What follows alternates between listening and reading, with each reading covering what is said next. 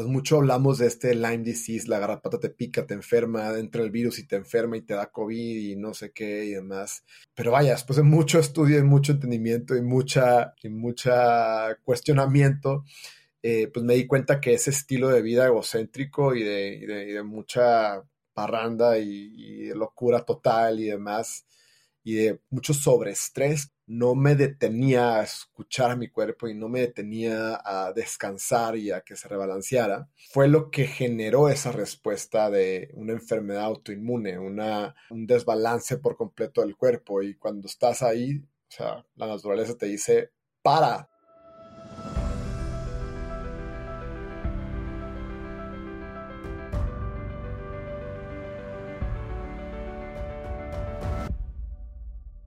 Hola, soy Oscar Austria y estoy sumamente emocionado de darte la bienvenida a Caminos Extraordinarios, un podcast cuya misión es compartir los caminos de personas construyendo vidas con propósito, crecimiento y contribución. Y antes de empezar, te quiero compartir que hoy se cumple un año y 45 entrevistas desde que salió el primer episodio de Caminos Extraordinarios. Gracias por escucharnos durante este tiempo y no olvides seguir Caminos Extraordinarios en Spotify, YouTube e Instagram para continuar enterándote de cada nuevo episodio. Ahora sí, mi invitado de hoy es Juan Pablo Álvarez, mejor conocido como el Señor de los Hielos. Juan Pablo es el primer instructor certificado del método Wim Hof en México, biohacker y un apasionado por la optimización humana. Y su misión es ayudar a la humanidad a comenzar un camino más en armonía con la naturaleza desde la conciencia. Hoy hablamos de hacer las paces con la muerte, de que el estilo de vida es la causa y cura de toda enfermedad, de cuestionar el estándar, de que la humanidad vive desconectada y de crear una tina que produce hielos. Mi querido JP, estoy sumamente emocionado de tenerte acá. Bienvenido. Muchas gracias, Oscar. Encantado, un placer de compartir este espacio y, gracias a la gente que nos está escuchando.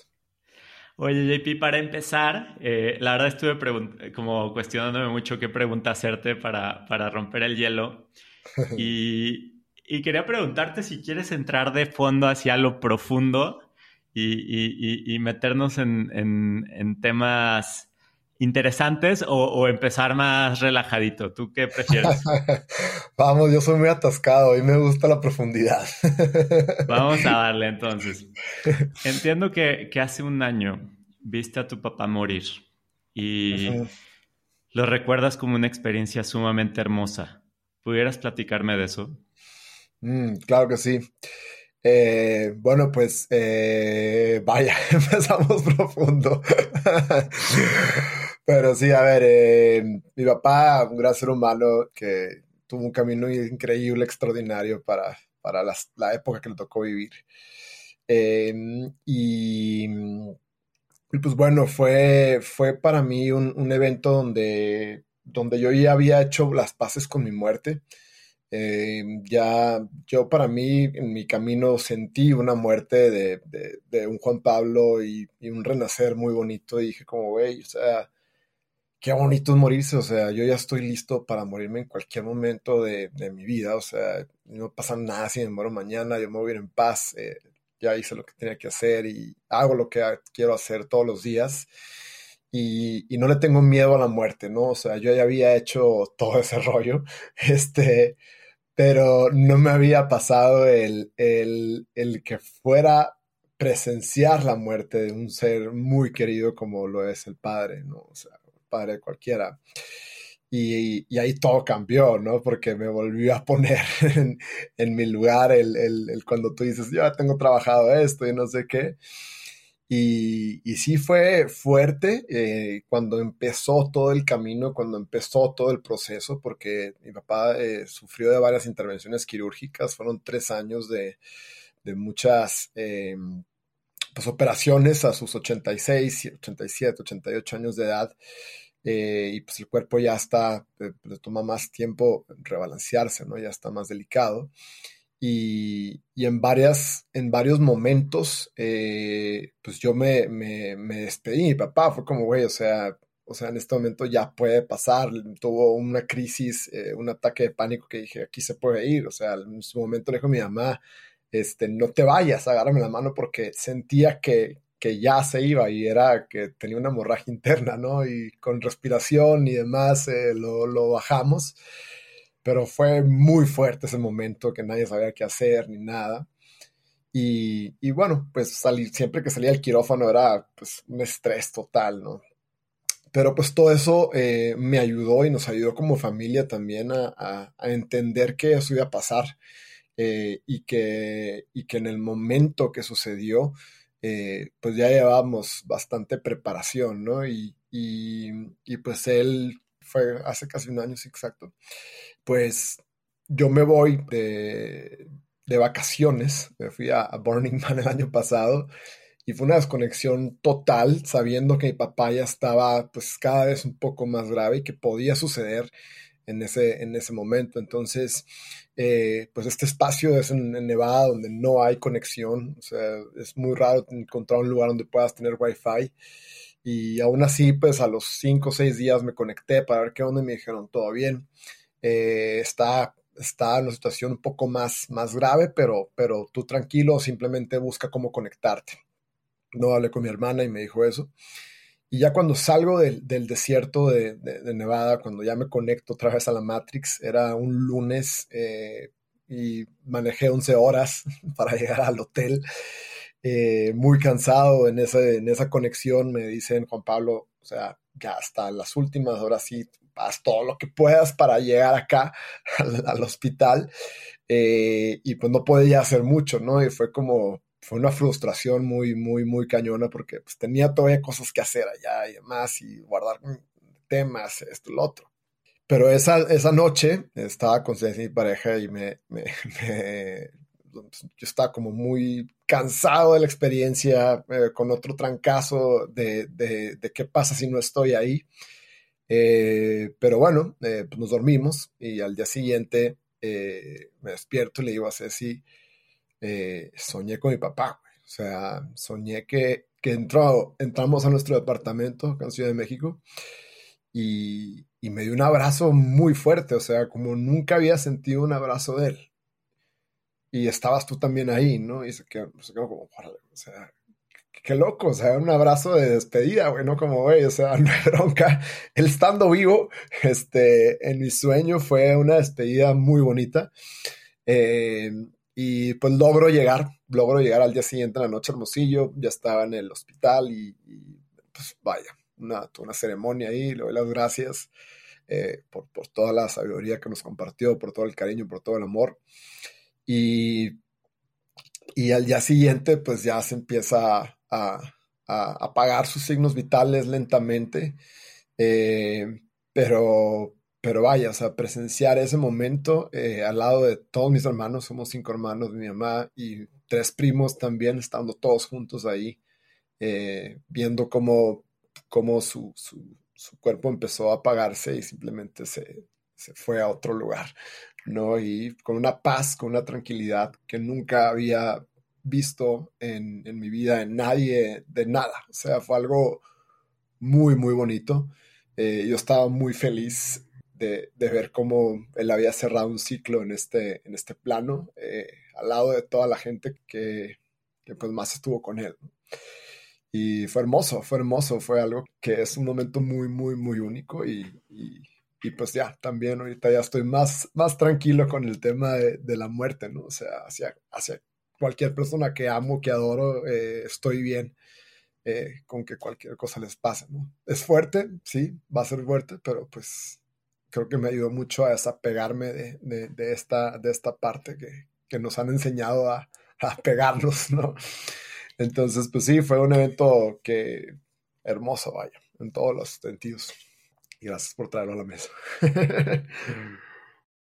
JP, no, muchísimas gracias por abrirte de esta manera. Me parece hermoso que compartas esta experiencia porque creo que en nuestra sociedad eh, generalmente asociamos la muerte con tristeza o con dolor. Y eso es perfectamente válido y natural, ¿no?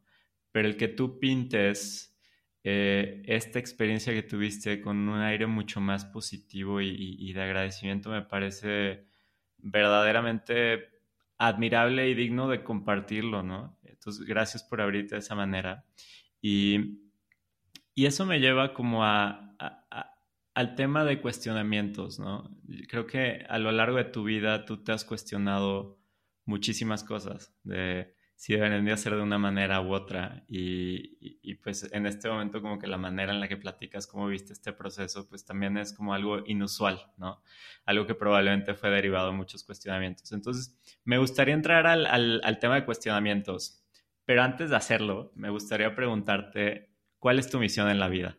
Bien, creo que es una misión que va evolucionando y va cambiando, pero bueno, yo tengo como varias misiones, no creo que vengo aquí a hacer una sola cosa y a medida que, que voy evolucionando, pues va, va cambiando también esta.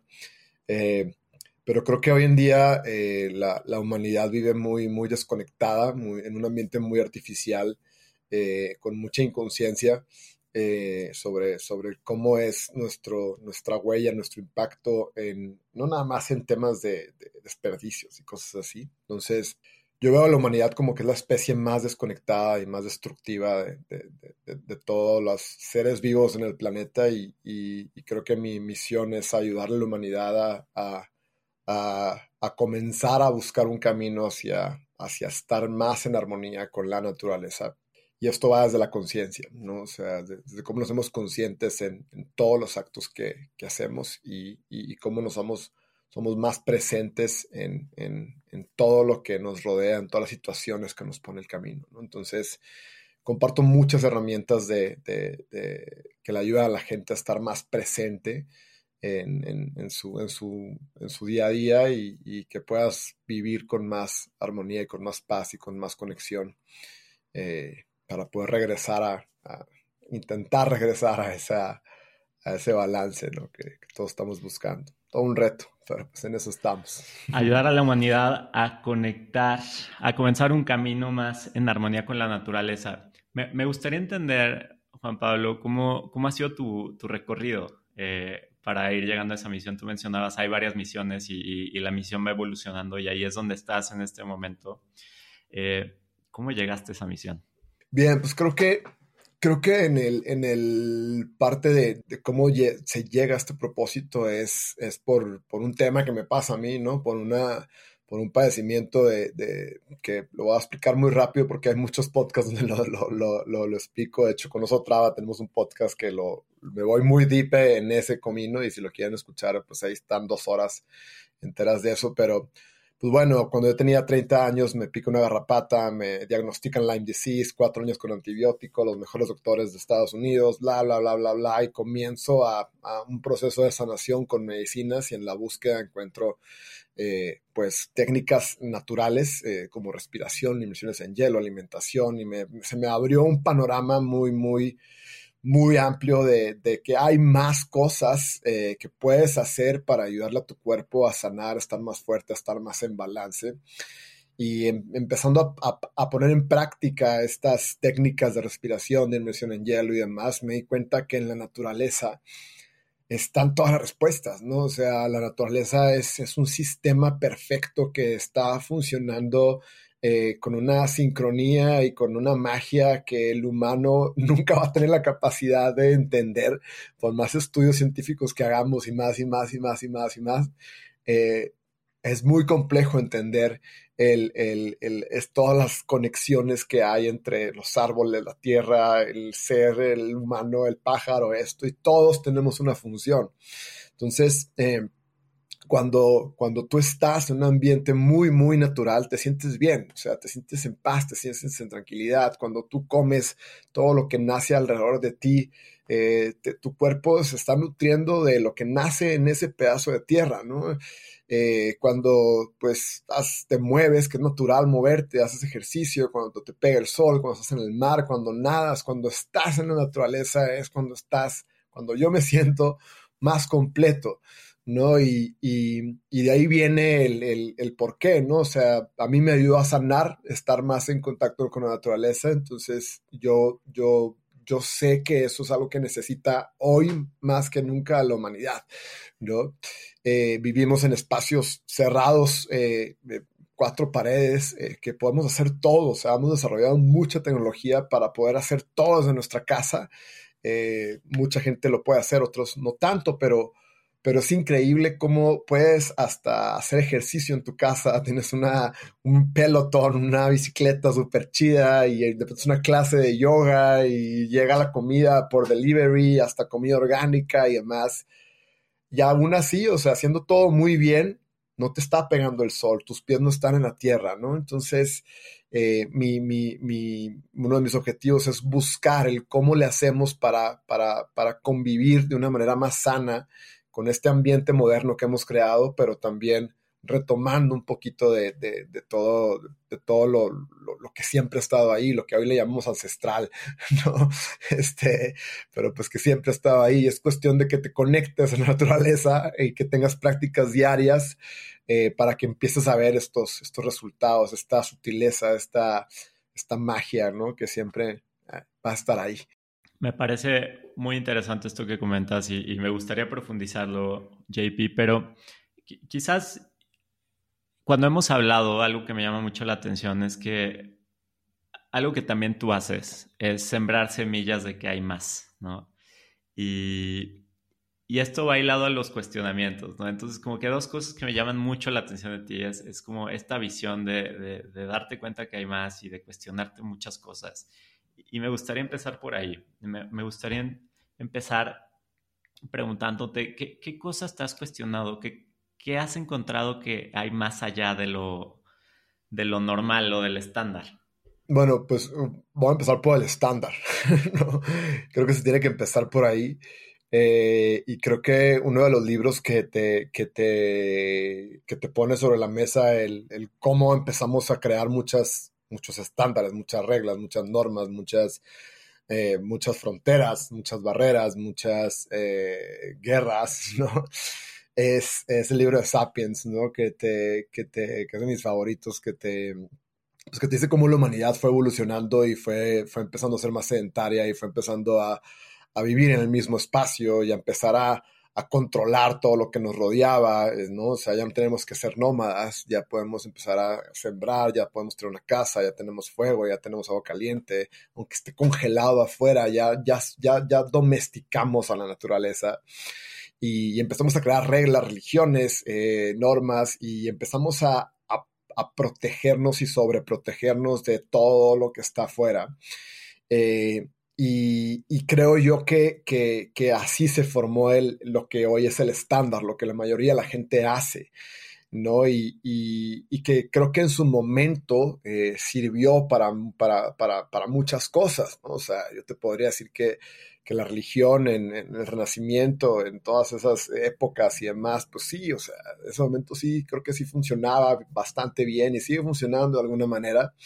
Eh, pero para mí ese estándar es obsoleto, ¿no? Es obsoleto porque ya no está adaptado a la nueva realidad en la que vivimos, al acelere constante, al, al, al, al, rush, a, a, cosas que pues, son totalmente que van en contra de la naturaleza, ¿no? O sea, nuevamente, si, si, pues se puede conectar todo a que, a que si hay algo que va en contra de la naturaleza, pues ya está, ya está, para mí es obsoleto. ¿No? Y cómo, y cómo hay ciertas religiones que prohíben eh, o que suprimen esa, esa conexión, esa magia con la naturaleza, ¿no? Me podría ir muy deep en esto y prefiero no entrar ahí, eh, pero de ahí viene mi, mi cuestionar el estándar. El estándar en muchas ocasiones es obsoleto. Eh, creo que nos tenemos que cuestionar los sistemas educativos, nos tenemos que cuestionar el cómo nos alimentamos, o sea, cómo de repente empezamos a hacer monocultivos a lo estúpido eh, para pues tener más, más, eh, más yield, más producción, que esas plantas sean más fuertes y demás. Y el humano va creando muchas tecnologías, pero nunca ve el impacto a largo plazo. Y hoy estamos eh, sumergidos en, en, un ambiente totalmente artificial, que sigue siendo muy estándar y que tenemos que empezar a, a cuestionarnos literalmente todo, todo lo que hacemos, costumbres, tradiciones, eh, alimentación, eh, por qué vivimos de esta manera, ¿no? Y, ver qué sí sirve y qué es obsoleto. Y en muchas ocasiones vamos a encontrar que es obsoleto la mayoría de las cosas. A ver, entremos en un par de temas que, que, me interesa mucho. ¿Por qué no entramos en educación? ¿Qué has encontrado ahí? Como, o sea, entiendo el sistema educativo actual, ¿no? Es, es, un sistema obsoleto que era para formar trabajadores, ¿no? Para pues, trabajar y, y, tener producciones cada vez más altas. El mundo se ha cambiado. El sistema educativo actual sigue siendo de, pues estudias 18 años hasta que te graduas de la prepa y luego una universidad y luego buscas trabajo y entramos en esta trampa de tener un trabajo, generar ingresos, pero como que nunca tienes ni libertad ni control. Siempre estás como a la deriva, ¿no? Eh, a menos que te vaya bien en el juego y, eventualmente lo ganes. ¿Cuál es el sistema educativo del siglo XXI? A ver, creo que, creo que nuevamente, o sea, es, yo no podría decir que el sistema educativo está todo jodido, es obsoleto y nadie se mete a universidades, porque sí tienen cosas muy buenas, ¿no? Volviendo al mismo, hay que, hay que, hay que cuestionarnos y ver qué sí sirve y qué es obsoleto, ¿no? Eh, y sí, como dice, el sistema educativo se, se crea en, la revolución industrial para pues, poner trabajadores, eh, pues, que, no sé, que haya ciertos eh, científicos, cierta cantidad de mano de obra y podamos pues, producir todo lo que necesitamos, ¿no? y, y, bueno, o sea, yo te podría decir que en mi proceso, en mi, en mi la oportunidad que yo tuve, las escuelas con las que fui y demás, y, las clases que yo recibí, sí me ayudaron a mí a, tener una manera de pensar y a, tener este pensamiento, una manera de pensar más sistémica y, a poder solucionar problemas muy complejos, a tener estructura, o sea, sí, sí funciona, pero pues se está haciendo obsoleto porque, porque yo veo, yo siento que, que estamos evolucionando muy rápido, la tecnología evoluciona muy rápido y para cuando yo entro a una carrera de, vamos a decir que de ingeniería, y me salgo de esa carrera, o sea, el programa que estaba pensado, que lo pensaron en, ese momento, eh, pues ya se, ya se creó demasiado software, inteligencia artificial y demás que hace todas esas cosas que te enseñan, ¿no? Eh, y, pues, o sea, creo que lo que se tiene que empezar a, hacer o buscar es estar muy, o sea, la gente que está dedicándose a educar o, a, o está trabajando en un sistema educativo, el, el, estar muy, muy pendientes de todos los updates que hay eh, y ver cómo eso puede impactar en el, en el futuro y cómo los vas metiendo y vas usando y vas probando, ¿no? O sea, yo veo que la educación tiene que ser más, más iterativa con la realidad y, y, no nos queda de otra, ¿no? Porque si no lo hacemos así, pues o sea, un güey que está estudiando programación hoy y que tiene una, cosa obsoleta al salir de la carrera, pues no, no, sirvió de nada lo que hizo, ¿no?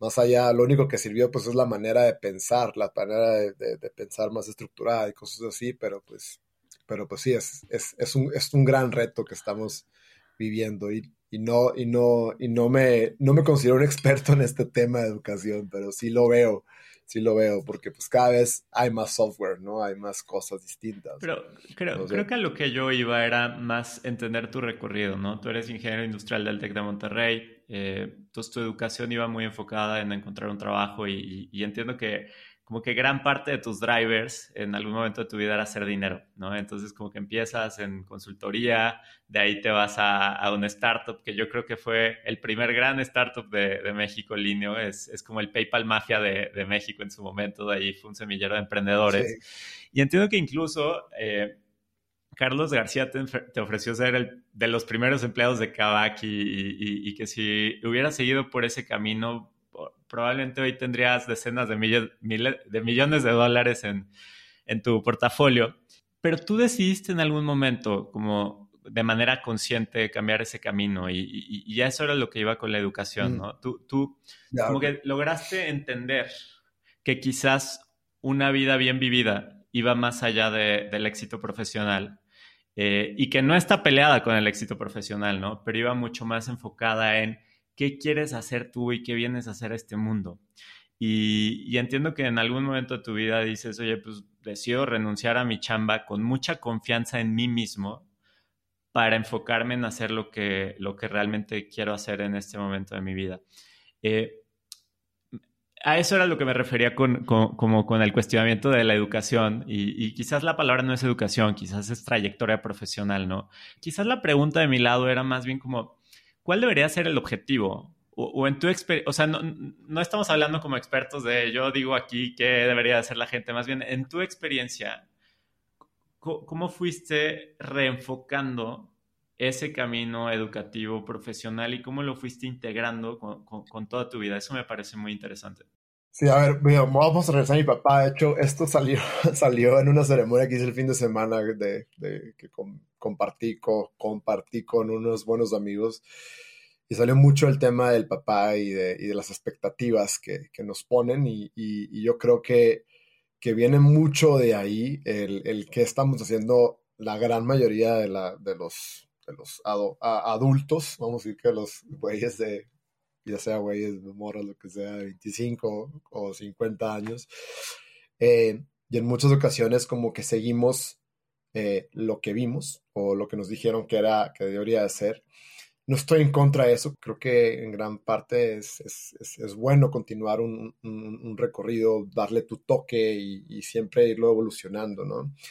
Eh, pero vaya, en mi caso, con una carrera profesional, eh, con mis cuatro hermanos más grandes que yo, también con una super carrera profesional todos, vaya, con un buen camino y con muchas oportunidades como la que acabas de mencionar, siempre estando ahí, ¿no?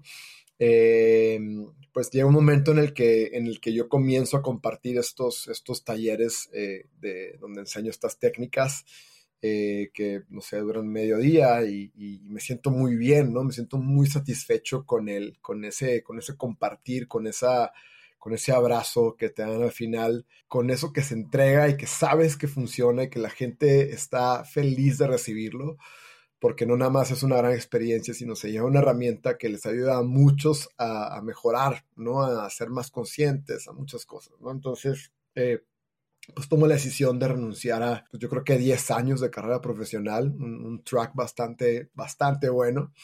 Y digo, pues yo creo que a partir de este momento me voy a dedicar a, a esto, ¿no? O sea, a, a, dar talleres, ¿no? A dar talleres que si lo ponías así como es dar talleres de gente que se mete en hielo y cosas así, que va mucho más profundo de eso, ¿no? La profundidad es otra cosa. Pero eso ante, ante los ojos de mi papá o de mis hermanos o de toda la gente que me rodeaba era como, güey, pues está, está dándole un giro de 180 grados y se está tirando al abismo y, y, demás. Pero yo confiaba mucho, yo decía como, güey, sí se puede vivir de esto y, y lo que yo siento nunca me había sentido tan lleno en, en, mi carrera profesional. Y no es que lo otro estaba mal o demás, me, siempre me he sentido súper bien, o sea, siempre me he ido muy bien en todos mis trabajos y me gustaba mucho y convivir con la gente, llevarlos y ayudar a, a, que las cosas de una idea se ejecutaran, o sea, nunca tuve un tema con eso, eh, pero, pero sí di un giro bastante radical eh, que ante los ojos de mi papá fue, fue una preocupación, ¿no? Y un amigo me la comparte, me dice, güey, me encontré a tu papá y me dijo, ¿qué, qué estás haciendo? O sea, ¿qué, qué, qué, peor con Juan Pablo que está haciendo, que se renunció a su trabajo y demás? Y le dice mi amigo, güey, pues, pues tú confía en Juan Pablo, güey, güey, siempre hace las cosas bien, ¿no? O sea, siempre se enfoca y, le mete todo y no demás. Y me marca y me dice, güey, tu papá está preocupado, cabrón, ¿no? Entonces, eh, voy a Hermosillo, platico con mis papás y les digo, oigan, pues a ver, o sea, tomé esta decisión, la hice por esto, esto, esto y esto, y pues, eh, pues yo quiero que entiendan y esperé bien que vayan a un taller, ¿no? Ellos habían presenciado un taller que les di ahí en la casa, todo hablado y demás, pero pues ya el taller choncho con presentación y demás era otra cosa. Y pues ya, vienen aquí en, en que fue como julio del 2019, la Ciudad de México, un taller lleno de gente, eh, me ven en el escenario, ¿no? Y, y, pues ven todo lo que sucede ahí. Eh, y después creo que fui a cenar con mis papás de que se acaba la experiencia y me dice, pues mi papá, güey, o sea, estoy súper orgulloso de lo que estás haciendo. Eh, y, y qué chingón, o sea, qué, qué padre que, que encontraste esto, ¿no? Y, y, pues ya, o sea, a partir de ese momento fue como, como que ya solté esa preocupación y me dejé ir, ¿no? Y me dejé ir como, como loco, empecé a viajar, a dar talleres acá y allá y, y pues eso fue, eso fue como, como, como tener el, el ok de mi papá, eh, pues fue, fue lo, que, lo que me hizo pues hacerlo todavía más, con más, con más amor y con más pasión, ¿no? Y bueno, al final le dije a mi papá como, güey, pues, o sea, yo no sabía lo que se sentía dar clases, güey, está bien chingón. Yo, yo, yo creí que esto iba a suceder cuando tenía 50 años, cuando ya había tenido un recorrido bastante interesante y tenía algo con que educar. No me imaginaba que iba a llegar a mis 30 años y te quiero dar las gracias porque, pues, tú fuiste un gran, un gran ejemplo en, en, en, eso, ¿no? En, trabajar desde la pasión y, y, y siempre, pues, pues fue desde ahí más, más allá de, de, o sea, trabajas del propósito más allá de lo que puedas obtener de, de esto. Y mm, ya lo con lo que quería cerrar era, se me fue, era que, que pues al final no, está yo, yo había creído que había dado un giro de 180 grados, eh, pero en realidad nunca di un giro de 180 grados, simplemente empecé a conectar todas las experiencias y habilidades que, había, que había tenido la oportunidad de, vivir, de experimentar. O sea, si en consultoría era pararte enfrente de directores y hacer una presentación eh, que, tuviera un sentido, que tuviera un storytelling que, que conectara con la audiencia y que lograras transmitir ese, ese, esa idea que tú tenías, o esa posible solución hacia el problema que, tenía la, la, empresa, eh, pues estoy haciendo lo mismo hoy en día, o sea, pongo una presentación, pero pues estoy poniendo un storytelling y una perspectiva que, que sé que le puede ayudar a, a cualquier humano que, que, que, la vea, ¿no? Entonces, pues creo que no fue un giro de 180 grados al final, fue simplemente evolucionar en el camino y conectar todo lo que, todo lo que uno viene haciendo. Yo creo que todas las experiencias que hemos eh, vivido, cada quien en su, en su, desde sus trincheras, desde su camino, eh, tienen un porqué, ¿no? Tienen un porqué y, y, es cuestión de, de, ir conectando esos, esos dots, como decía Steve Jobs, y, y, vivirlos, y vivirlos. Y si ahorita estás pasando por algo muy fuerte, vive eso muy fuerte que te está pasando, eh, porque muy seguramente va a ser la respuesta a algo que te va, te vas a encontrar más adelante, ¿no? Eh, y, y, pues así. Algo que me llama mucho la atención de, esto que platicas es el sentido de contribución, ¿no? Yo entiendo que eh, al inicio uno de tus drivers era hacer dinero, pero en este punto de inflexión como que vas migrando del driver principal, ser el dinero, a, hacer el impacto o, contribuir a través de una herramienta que tú descubres que te va llevando a ti por un, por unos cambios de vida que, que, son muy positivos y dices, oye, yo quiero compartir esto. Y, y entonces te dedicas a, digo, empiezas con los talleres, eh, o sea, ya le metes música, le metes meditación, hielos, como todas estas herramientas esotéricas que, que al final van hiladas al tema de estar presente y, y, y la conciencia. Y, me interesa mucho saber, JP, cómo, ¿cómo has visto tú este impacto ya en el día a día? Porque hay gente como yo que, va a uno de tus talleres y está súper feliz y es una experiencia muy padre. Meterse a los hielos es como descubrir que hay una parte instintiva que se prende en el momento en que tu racional está incómodo, ¿no? Y, entonces como que en automático la respiración es como que el, cuerpo toma control de, sí mismo y, como que le dice al cerebro, apágate y déjame tomar eh, las riendas. Para mí fue muy padre eh, eh, el, taller, tu historia es espectacular, la música, yo la sentí, o sea, me llevó a otros lugares, es algo muy bien hecho y, y, está fenomenal. Terminé de ahí y como unos meses bañándome con agua fría y, sabes, creo que sí. Y el día de hoy como que varios de esos hábitos los perdí. He integrado otros, ¿no? Pero, pero yo lo que creo es que soy un alumno mediocre en, tu experiencia.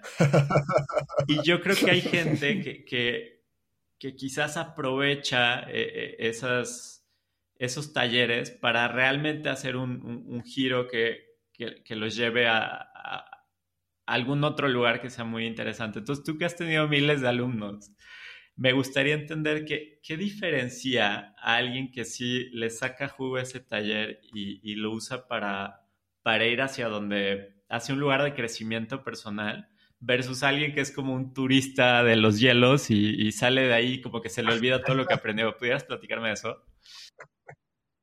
Ok, fue buena esa. Eh, mira, yo creo que ahí te van muy bueno. O sea, yo soy muy de la idea de ponerte algo sobre la mesa, ¿no? O sea, yo te voy a decir, esta botella de agua, el agua que está aquí está bien chingona, güey, ¿no? Y te voy a decir por qué está estructurada de esa manera y por qué tiene minerales y por qué todo lo que te va a hacer y es el entendimiento que quiero que, que lo tengas. Y te la voy a probar, ¿no? Y vas a probar el agua con otra conciencia, con otro entendimiento y vas a decir, güey, esta agua me hidrata mucho, ¿no? Y ya por el solo hecho de, de, de, haber presenciado ese momento, ya hay muchos cambios, o sea, ya hay, ya hay un pasaje que tuvo tu, tu psique, ya, ya, hay un, ya hay una experiencia, una nueva neuroconexión, una nueva perspectiva, ¿no? Que, que quizá eh, ya con eso eh, tuviste, ya te, te, van a caer un par de veintes y quizá no en este momento lo vas a usar, quizá más adelante. Y, y ya hay ya hay ciertos como, como historias que, que me han contado que, que, me llegan un año después del taller y llegan como tú, no como tú, pero porque tú sí lo practicaste, me dicen, güey, no sabes, o sea, estuvo padrísima pero nunca hice nada, nunca hice nada de lo que nos dijiste, nunca respiré, nunca me, bañé con agua fría y nada, pero algo en mi mente cambió, ¿no? Y la perspectiva de, de, de, de entender que hay algo más y que yo tengo otra capacidad y que puedo agarrarme de otros lugares, me hizo cuestionarme eh, los, no sé, una persona que tomaba cuatro medicamentos y dije, güey, estos dos no tienen por qué estar aquí y redujo la cantidad de medicamentos. Una persona que estaba anclada a eso, ¿no? Eh, y lo hizo con intención y con, entendimiento y, probando y demás, ¿no? Entonces, eh, pues está eso, o sea, creo que la experiencia ya te trae algo muy, muy, muy fuerte, o sea, es un choque que vive tu cuerpo eh, es entender que hay algo más y todo eso, y está la persona que decide seguir practicando, ¿no? Que decide seguir tomando el agua todos los días eh, y, que, y que forma un hábito eh, y eso a lo largo del tiempo pues tiene muchísimos beneficios, ¿no? Porque muchas cosas empiezan a cambiar. Eh, desde, desde cómo uno, los músculos respiratorios, cómo se ejercitan, cómo se hacen más grandes, cómo amplías tu capacidad respiratoria, eh, sistema cardiovascular, cómo, cómo se, tienes ese choque todos los días. Y es ahí donde pues está el, el, el mayor impacto, ¿no? Pero, pero vuelvo a lo mismo, o sea, yo no, yo no soy una persona que digo o que me agüito si la gente no lo sigue haciendo. Eh, creo que la experiencia ya por sí sola es muy buena. Eh, y me encanta cuando llegan y me dicen, sigo haciéndolo todos los días, y me encanta cuando me dicen, güey, no lo estoy haciendo y está bien, y está bien, o sea, no pasa nada. Eh, no es como que, como que tengas que cumplir con algo. Y eso es lo que me encanta de lo, de lo, que, de lo que se comparte de mi lado, es que es cero dogmático, cero, cero de que tienes que hacerlo, no lo haces, está mal, y no hay nada mal, no hay bien, es cada quien tiene sus temas, tiene sus caminos, tiene sus preocupaciones, sus enfoques y, yo respeto eh, siempre y cuando no hagan daño a, más humanos lo que quiera hacer cada quien, ¿no? Pero vamos al tema del estilo de vida, JP, porque creo que, o sea, ahorita platicamos de la gente que quizás apenas está logrando conocer esto que existe, pero tú eres alguien que, que walks the talk, ¿no? Tú, como que sí llevas eso. ¿Pudieras platicarme cómo fue tu mañana el día de hoy? ¿Cómo es tu rutina? Mi mañana. Ok, a ver, no es todos los días esto. Yo me desperté a las, a las, puse mi alarma a las 5 de la mañana y no sonó, o sea, no la puse bien, pero a las cinco y media me desperté así naturalmente y dije, mierda, media hora menos. Eh, me levanté, estiré, respiré, eh, me hice un bulletproof coffee, eh, me fui al desierto de los leones, fui a la bicicleta a montaña, estuve ahí con un muy buen amigo planeando el Burning Man. De hecho, que en un par de días me voy para allá. Y pasamos un momento increíble en el bosque, fresco, húmedo, respirando aire muy limpio, lleno de oxígeno en contacto con la naturaleza, bajamos a toda velocidad con adrenalina increíble eh, y pues manejo de vuelta como casi una hora en el carro, ahí solucionando varios pendientes, eh, llego a mi casa, me baño, me meto en hielo, tengo una tina que fabrica hielo eh, dentro de mi casa, me hago un cacao, me siento y estamos teniendo esta conversación. Oye, a ver, mencionabas lo de la tina de hielos y, me parece fantástico eso. O sea, ¿cuál fue el journey para empezar a crear una tina que produce hielos? Pues creo que se fue dando y, esto es un proyecto que tenemos ahí con un, con un buen amigo que lo conocí justo en esto. Eh, que él ve la tina que compra en Estados Unidos su, su cuñado eh, y pues tanto su papá y él tienen una empresa que se dedica a refrigeración, a hacer refrigeradores para campos agrícolas, o sea, no sé, cabe un refrigerador para 20 cajas de, de trailers, imagínate, turbinas, hacen turbinas más que refrigeración. Eh, y, y, vio la máquina y dijo, güey, yo puedo hacerlo, o sea, yo tengo la capacidad de fabricarlo y lo puedo hacer mejor que la tina gringa, ¿no? Porque tienen años de experiencia en esto y pues, güey, ¿qué onda? vamos a hacerlo, ¿no? Ya me conecté con él y yo soy el usuario hardcore y le empecé a decir, vamos a hacer esto, este cambio, esto, el otro, no, no, no, no, no, Y pues la idea es quitarte todo ese proceso tedioso de, de, enfriar agua, eh, de poner hielos, de, tirar agua, ¿no? Y demás. Y usa bastante electricidad, pero, pero, pero pues es suficiente. Eh, y pues es una tienda que fabrica hielo, limpia el agua y está siempre lista, limpia para tener tu inmersión de un par de minutos. Entiendo que también tienes un plan o una idea de un centro de hielos y sauna. ¿Cómo funciona esto? Sí, eso es un proyecto que, que vamos a, estamos por arrancar este año. Yo creo que este año ya tenemos el primer, el primer centro y es, eh, lo estamos haciendo con un amigo que se llama Michael Robiello, que es de, Phoenix, y él ya tiene, un, ya tiene, yo creo que está por abrir su quinto centro en Phoenix, Arizona. Y pues la idea es tener un espacio eh, donde puedas eh, poner en práctica este tipo de técnicas, pero más, más allá de, del, del, del, hielo, sino que, o, o, o, un centro donde pues una persona ahí eh, conectándote a cosas y dándote servicio y demás, sino que sea un circuito donde sea como un auto spa, que tú llegas, te metes a máquinas, te metes a un hot tub y luego uno tiene hielos y luego un sauna y luego te pones otras cosas, no, ah, no sé, una luz de, de infrarroja y demás, o sea, que sean un par de máquinas, no mucho, no muy complejo, pero que sea un espacio donde puedas llegar, te pones tu traje de baño, tiras tu celular y estás ahí, ¿no? Estás ahí presente, eh, platicando, que es un espacio de comunidad eh, con, pues, con la gente que, que, quiera, que quiera estar ahí, pues viviendo el estrés hormético, viviendo el, dándole unos ligeros toques de estrés a su cuerpo eh, para pues terminar con, con, con menos estrés, con más relajación, más energía y poder vivir bien. JP, me encanta esta idea. Yo, la verdad es que es bien difícil eh, lo de los hielos, o sea, es conseguir como suficientes hielos en un momento que no se te derritan, tener tu tinita ya sea inflable o de metal, y luego el sauna, pues no tienes que ir a, a, un gimnasio, un club, porque la, o lo tienes que instalar en tu casa, o sea, un centro de estos, eh, realmente yo creo que es lo que el mundo necesita, muy alineado con tu misión. Sí. Entonces, padrísimo que, que, que tengas esa iniciativa de, de hacerlo y, solucionarlo.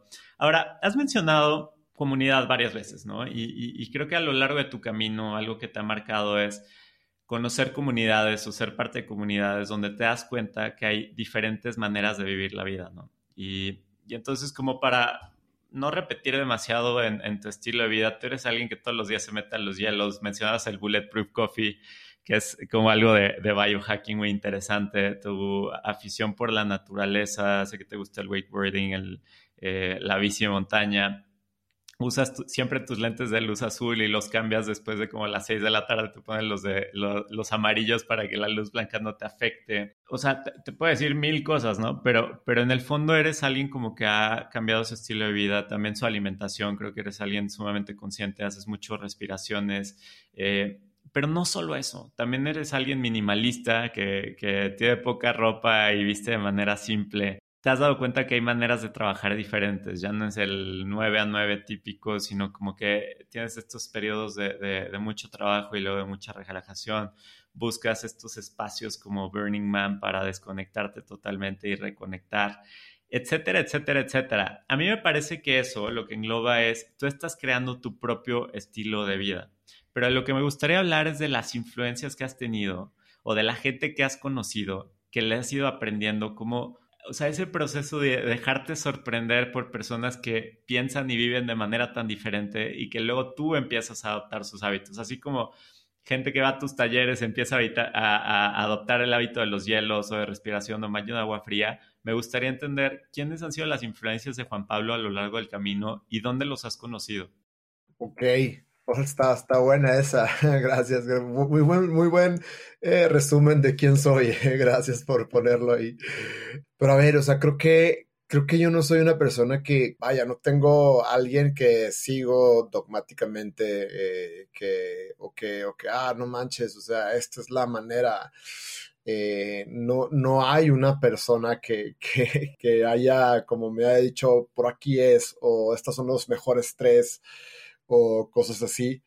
Eh, creo que simplemente conectar con, conmigo mismo, preguntarle a diario a mi cuerpo qué quiere, eh, entender que tengo que solucionar ciertas cosas, que tengo ciertas metas y que tengo que, que no puedo estar en, en, en, mi manera constantemente, o sea, que tengo que hacer otras, otros, enfocarme en otras cosas para poder crear y para poder eh, vivir ese propósito y tener llegar a esas metas y demás. Pero yo soy más de la idea de probar todo lo que me haga sentido, prueba todo lo que te haga sentido, quédate con lo que funcione ¿no? Así es sencillo, o sea, oye, me hace sentido eh, estirar en la mañana, eh, sí, pruébalo, a ver, ah, si me funcionó, me lo quedo, ¿no? Y lo sigo haciendo.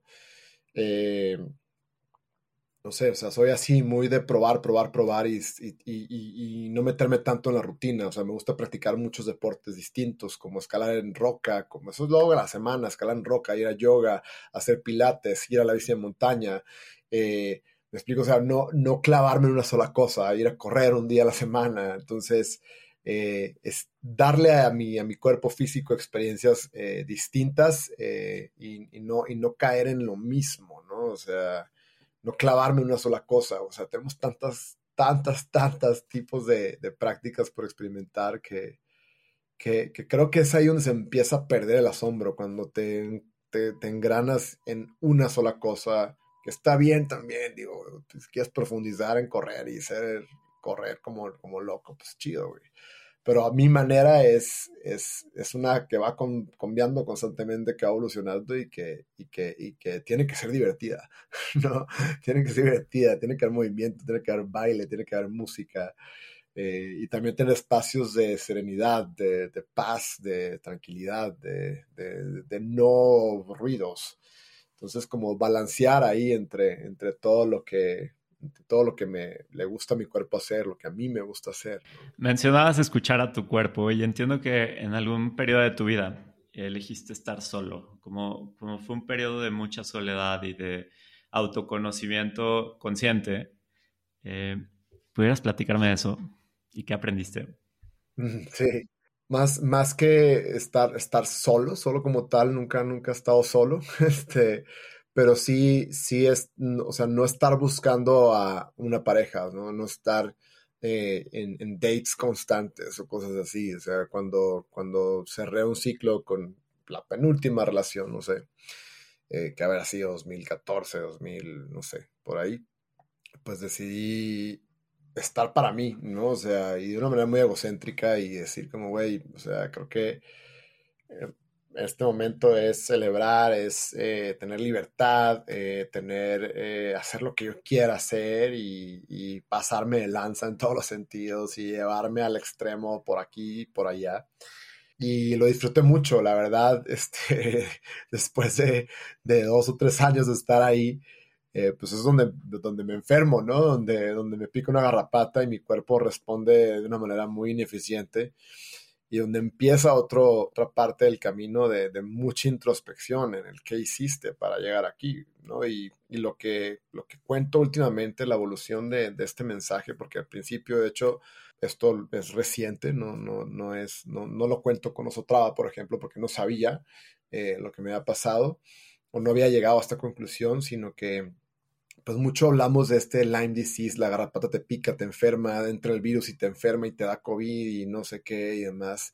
Pero vaya, después de mucho estudio y mucho entendimiento y mucha, y mucha cuestionamiento, eh, pues me di cuenta que ese estilo de vida egocéntrico y de, mucha parranda y, locura total y demás, y de mucho sobreestrés también, porque, porque también hacía ejercicio, hacía mucho ejercicio, eh, pero no, no me detenía a escuchar a mi cuerpo y no me detenía a descansar y a que se rebalanceara, eh, pues fue lo que generó esa respuesta de una enfermedad autoinmune, una, un desbalance por completo del cuerpo. Y cuando estás ahí, o sea, la naturaleza te dice, para, te tienes que parar y te tienes que acostar y te tienes que descansar y te tienes que poner a, a, estudiar y tienes que hacer muchas cosas, ¿no?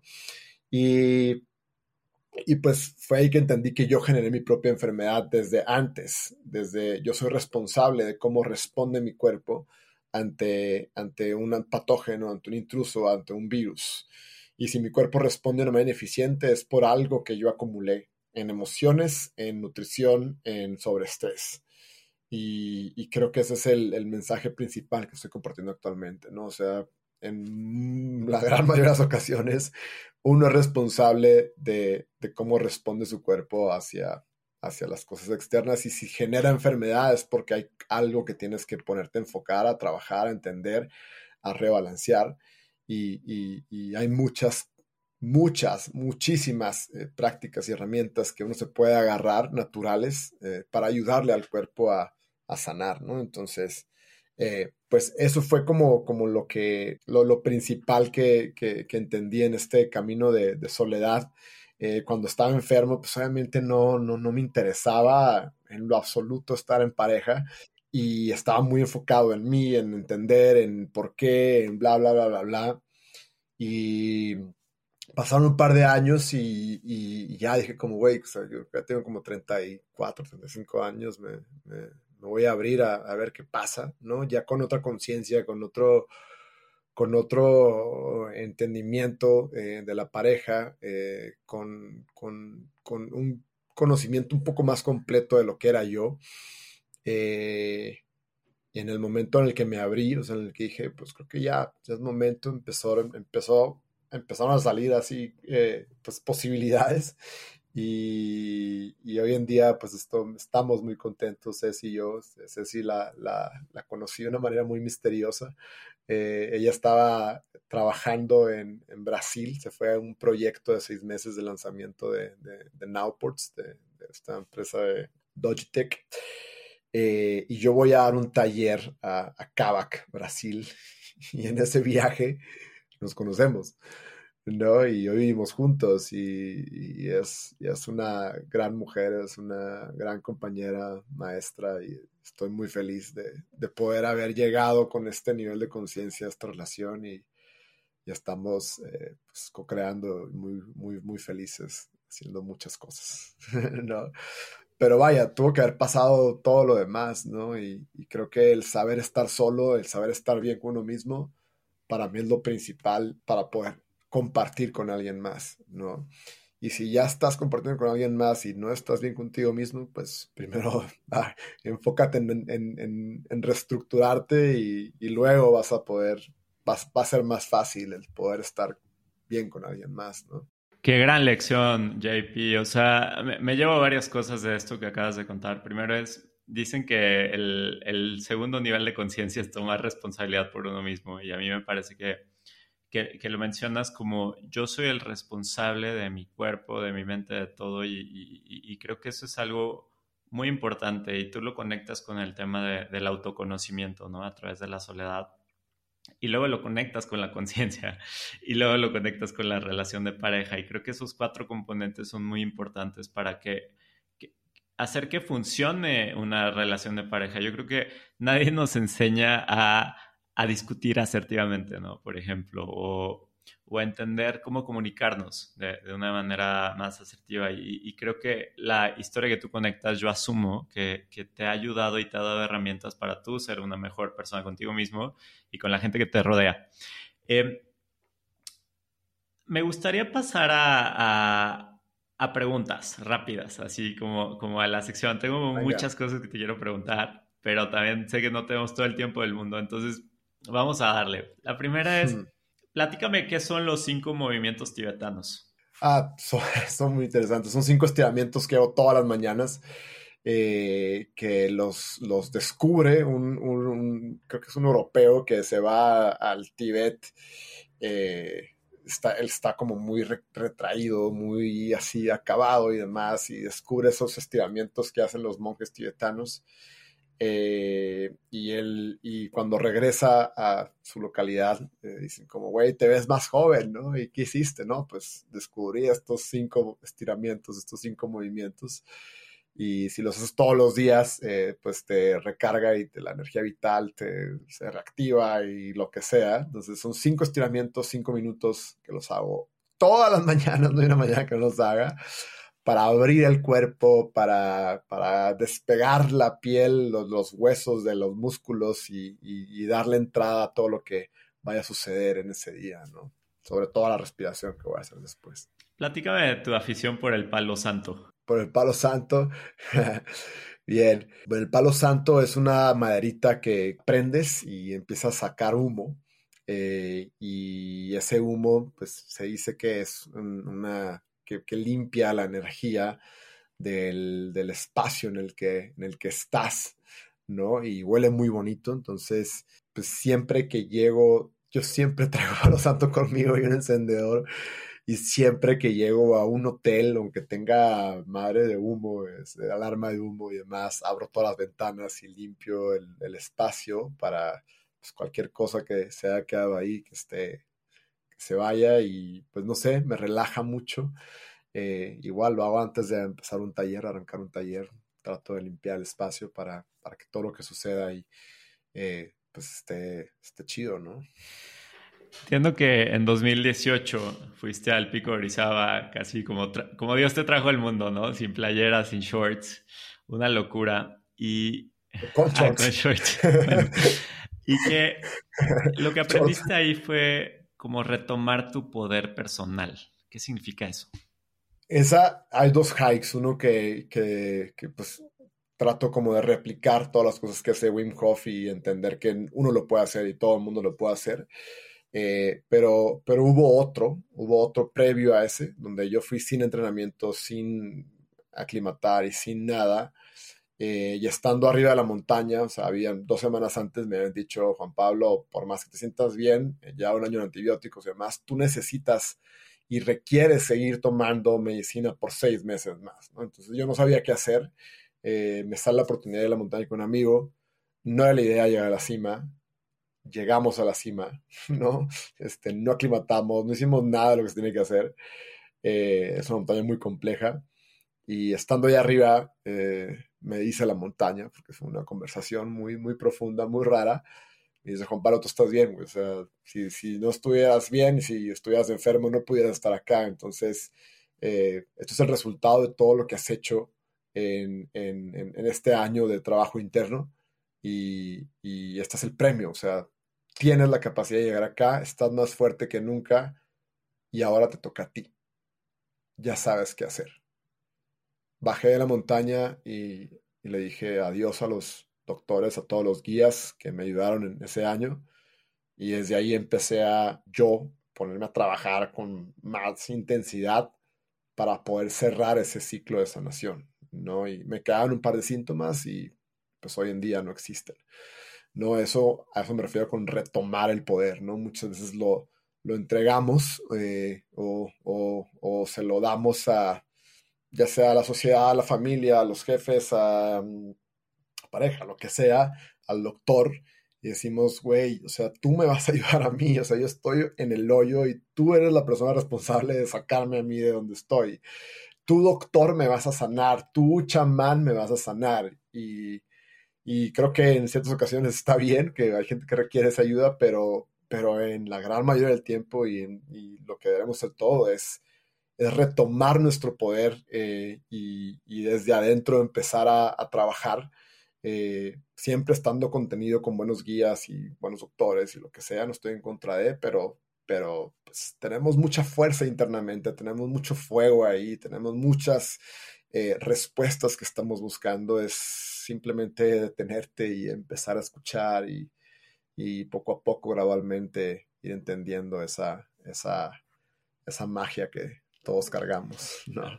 cuál es la relación entre tomar responsabilidad, retomar tu poder y desarrollar autoconfianza. Pues creo que es lo mismo, ¿no? O sea, todo está conectado.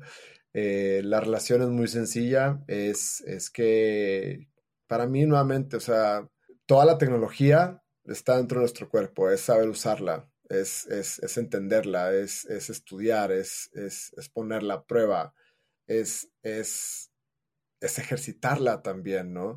Y, te podría decir que no hay reglas tampoco, es, es poco a poco, es, es gradual todo, ¿no? Queremos tener las, las, hoy en día es muy, es muy fácil tener las soluciones en, en, latitas, en, en, aplicaciones, ¿no?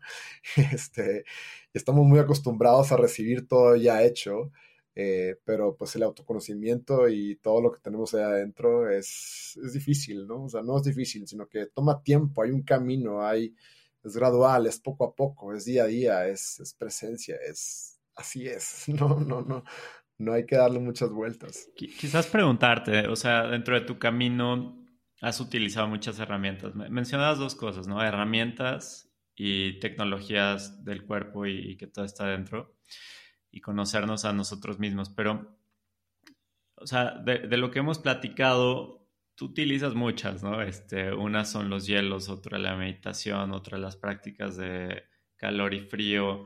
Eh, los cinco movimientos tibetanos, esto de la, luz azul, eh, hacer mucho ejercicio, alimentarte bien, dormir bien, medirte, etcétera, etcétera, etcétera. Quizás preguntarte, ¿qué herramientas o qué tecnologías te han servido a ti de las cuales no conozcamos mucho? Eh, eso me, me, llamaría la atención, ¿no? Porque se habla mucho de algunas cosas, pero estoy seguro que hay otras que no tanto y me gustaría traerlas a la luz. Más allá de tecnologías, más allá de tecnologías, y esto yo esto hace un par de años fui con uh, mi gran amiga Klaus Zaragoza a, a, la conferencia de biohacking de, de Dave Asprey en Orlando. Eh, y vaya, escuchamos muchas ponencias de los güeyes que están más metidos en esto en todos los sentidos, o sea, gente experta en nutrópicos, el güey más cabrón de nutrópicos estaba ahí. Este, de nutrición, no sé, de adaptógenos, de hongos, o sea, todos los güeyes así, más, más, más, más, más top, o sea, güeyes, morras, todos, siempre, güeyes me refiero a humanos.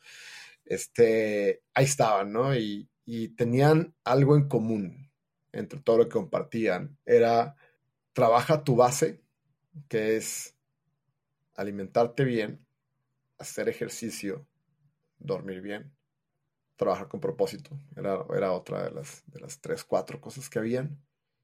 Y luego empieza a ver cómo mides y optimizas y demás.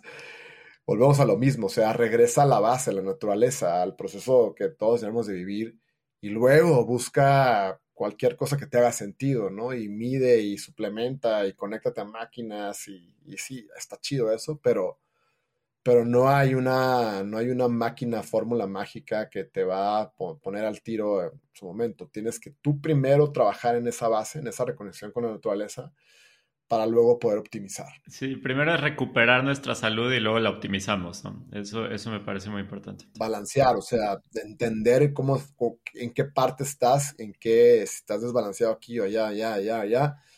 Rebalancear, reconectar, estar en, el proceso natural bien y luego optimizar, ¿no? Balancear, luego optimizar. ¿Y tú has notado, JP, que la gente está intentando mucho optimizar antes de rebalancear? ¿O no? Sí, o sea, sí, sí lo, sí lo notas. Eh, y, creo que es mucho el, esto sirve. el estudio científico dice que ayuda a mejorar la dopamina, entonces lo voy a hacer, ¿no? y luego lo hacen y, oye, no hay resultados, o me fue mal, o demás. Ah, pues sí, porque hay algo más atrás que tienes que empezar a cuestionar y demás. Eh, lo veo en ciertas ocasiones, ¿no? En, también en la gente que se quiere atascar y quiere hacer todo y pues no, no es así, ¿no? Poco a poco. Parte del proceso. No, no hay gente, hay gente que usa demasiado tiempo en estar bien y, no está, ¿no? Y no está donde estás, ¿dónde te quedaste? Platícame qué significa expansión de conciencia para ti. Expansión de conciencia, eh, híjola, esto es muy, muy, muy amplio. eh, más que expansión de conciencia, es, es, es, hacernos eh, conscientes de, de, de, todo lo que nos rodea, nuestras acciones, y, y, de, y estar, o sea, de estar más presentes en, en, en, en, todas las situaciones, ¿no? O sea, en nuestro trabajo, eh, hacerlo con conciencia se refiere a, estoy trabajando por esto, eh, hacia este propósito.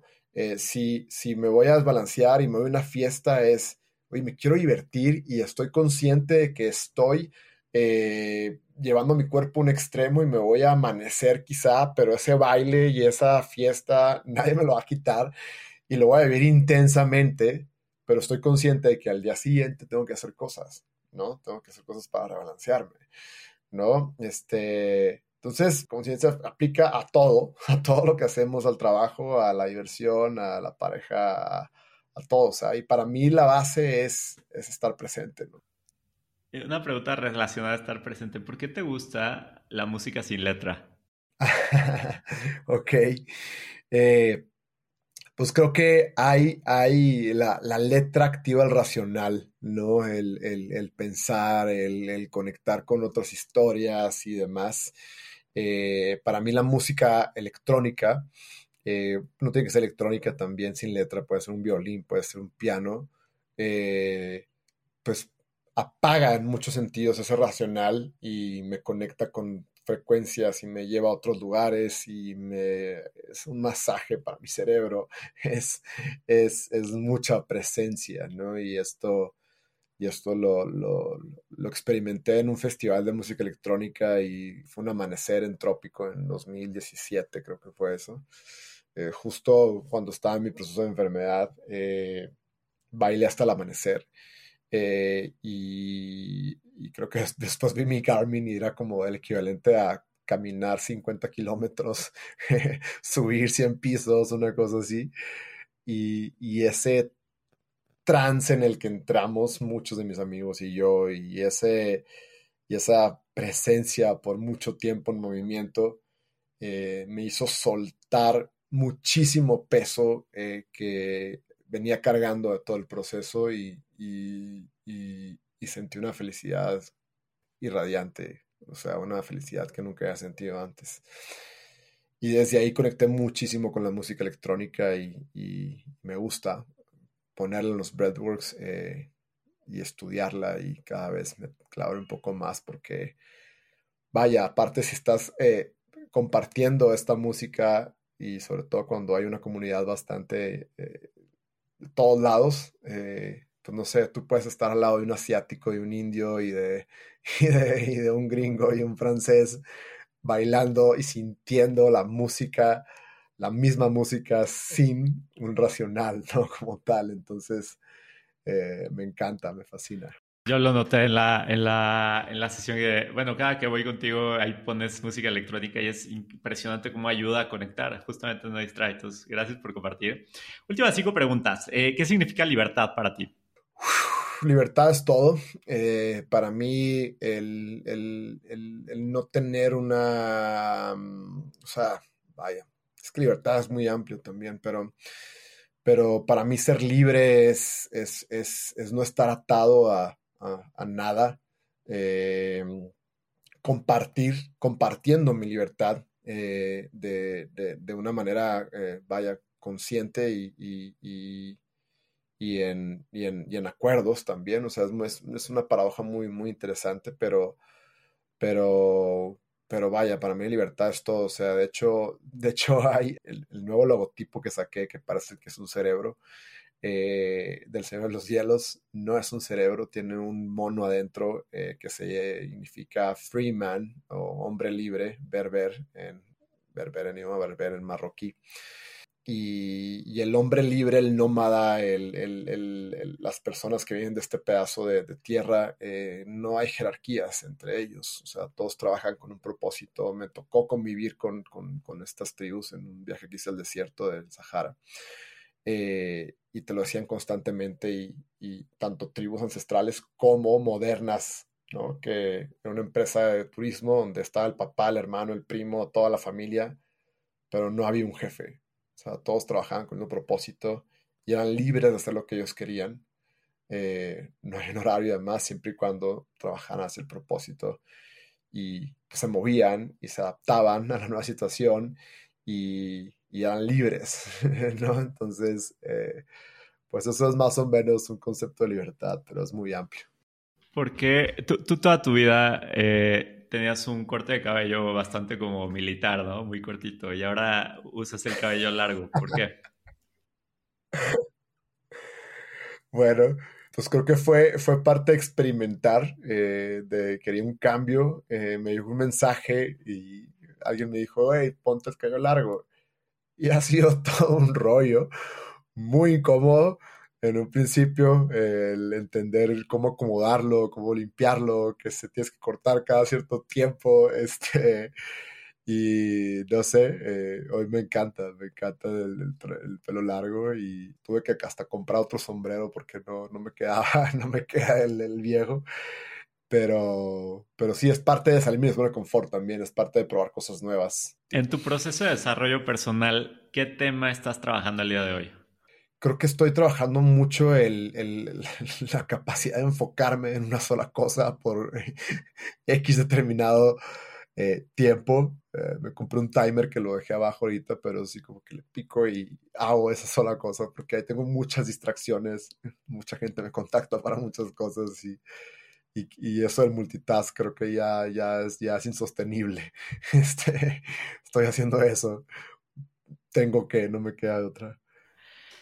¿Hacia dónde va Juan Pablo? ¿Hacia dónde va? híjole, hacia donde me lleven, hacia donde me inviten, hacia donde resuene, hacia donde, hacia donde me sienta libre, hacia donde me pueda mover, hacia donde, hasta donde mi corazón me, me, me, dé señales, ¿no? Este, no hay un destino, creo que me encanta vivir en el camino. Antes de escuchar la última pregunta, te invito a suscribirte a mi newsletter quincenal, donde comparto aprendizajes y herramientas para ayudarte a construir tu camino de propósito, crecimiento y contribución en caminosextraordinarios.com, diagonal N. El link está en las notas del episodio.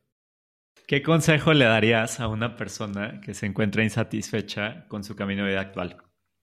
Pues creo que lo mencioné anteriormente.